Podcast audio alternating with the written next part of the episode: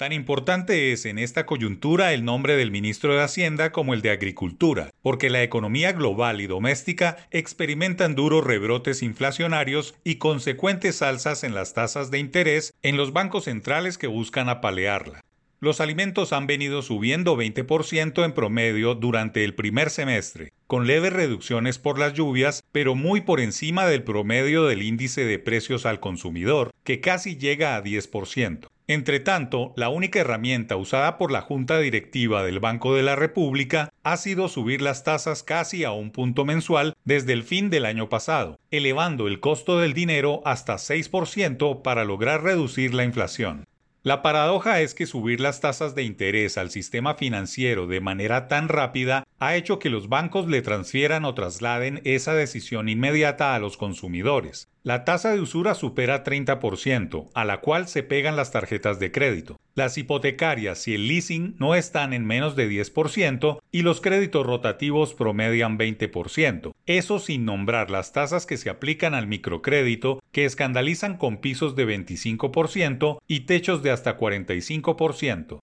Y no hay otra manera legal y ética de trabajar, hacer un capital y conseguir un patrimonio que con las deudas. Pero esa doctrina básica pareciese olvidarse cuando el sistema bancario encarece sus préstamos para atajar un problema de variación de precios de carácter global. La Reserva Federal, el Banco Central Europeo y entidades similares han emprendido el camino de subir y subir sus tipos para apaciguar una resurrección de precios inevitable como consecuencia de la pandemia. La ciencia económica debe trabajar en una inevitable entelequía que precipita a los codirectores del emisor a subir las tasas automáticamente para evitar algo inevitable una manera de alcanzar una situación perfecta e ideal de normalización de tasas que solo existe en la imaginación de los textos académicos. Inflación alta más tasas elevadas son elementos indeseables en un cóctel explosivo en términos de frenar una economía que crece a pesar de todo, de la mano de los buenos precios del petróleo, pero que tiene en el consumo de las familias un motor que no existía antes.